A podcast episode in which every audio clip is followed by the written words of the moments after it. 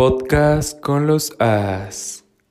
¿Qué tal amigos? Bienvenidos a este nuevo podcast creado especialmente para estas personas que buscan comprender este proceso cognitivo básico, que a veces les resulta fácil de entender y saber en qué consiste, pero detrás de este proceso existe un grado de complejidad dentro de nuestro cerebro, que a su vez posee esta capacidad en nuestra mente para codificar, almacenar y evocar gran parte de nuestras vivencias personales, así como la información que captamos a lo largo de nuestra vida, que es simplemente un gran almacén donde recopilamos nuestros recuerdos.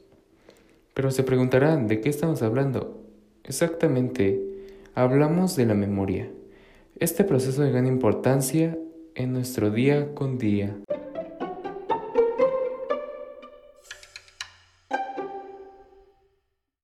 La memoria es quizá uno de los procesos mentales más eficientes. Es una pieza clave en el fundamento de los procesos como el aprendizaje, la atención o la toma de decisiones.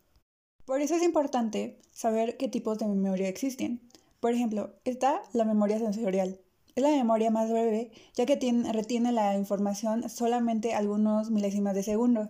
La memoria a corto plazo se encarga de la retención de pocas piezas de información en breves periodos de tiempo. Existe la, memoria a largo plazo, es quizá ese el tipo de, eh, más conocido de memoria. Es a la que nos referimos cuando alguien tiene buena memoria o cuando tiene pésima memoria. Está la memoria implícita. Es con diferencia el sistema de memoria más complejo, puesto que la información almacenada no suele ser accesible de forma consciente. Memoria declarativa. Al contrario que la memoria implícita, la declarativa es aquella que se puede formular con eh, proposiciones o imágenes. Memoria episódica es el sistema de memoria que se encarga en general del almacenamiento de hechos. Memoria semática se trata de información general sobre el mundo como por ejemplo saber qué ciudad es la capital de Italia, etc. Memoria prospectiva es la información de la planificación de los eventos a futuro. Estos son algunos de los tipos de trastornos que hay en la memoria. El Alzheimer es una enfermedad neurodegenerativa que se manifiesta presentando deterioro cognitivo y conductual. Su característica es la pérdida de memoria inmediata y de otras capacidades mentales. La amnesia afecta el funcionamiento de la memoria e incapacita a la persona para almacenar recuerdos o para ser capaz de recuperarlos. Existen distintos tipos de amnesia. Está la amnesia retrógrada, que es una amnesia que incapacita a la persona que sufre para acceder a recuerdos almacenados antes de que se produjera la lesión que acabó dando como resultado la amnesia. Y la segunda es la amnesia anterógrada. En este tipo de amnesia la persona afectada no es capaz de crear nuevos recuerdos de forma duradera.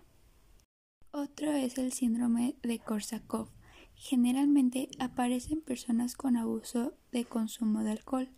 No se puede considerar como una amnesia como tal, pero es un conjunto de síntomas en el que los déficits de memoria son muy relevantes. Se combinan amnesia anterógrada y retrógrada. Además, la persona rellena sus múltiples lagunas de memoria con historias que inventa de forma involuntaria. La memoria es un elemento esencial del ser humano. Es fundamental para formar los conceptos más importantes y que atraviesan nuestra existencia, como lo son la identidad, el tiempo o las relaciones.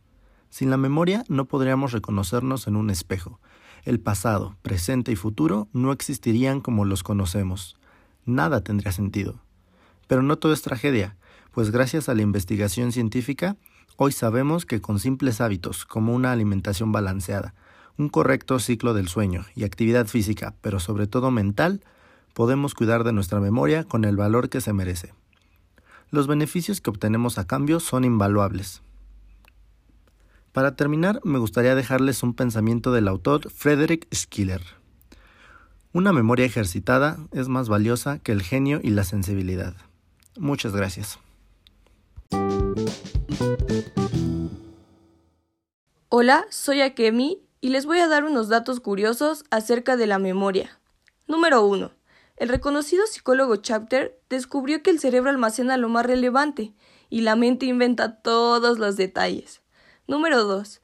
Es mucho más fácil recordar algo si hay sentimientos involucrados, no importa si son positivos o negativos. Número 3. La Universidad de Erasmo, en los Países Bajos, ha determinado que el cerebro femenino es mucho más organizado, por lo tanto recuerda mejor los detalles. Número 4. Mientras tratamos de recordar algo, el cerebro produce suficiente electricidad para encender una lámpara pequeña, debido a las conexiones que ejecutan nuestras neuronas. Número 5. El chocolate es un gran estimulante para la memoria, ya que uno de sus componentes promueven cambios en esta área del cerebro.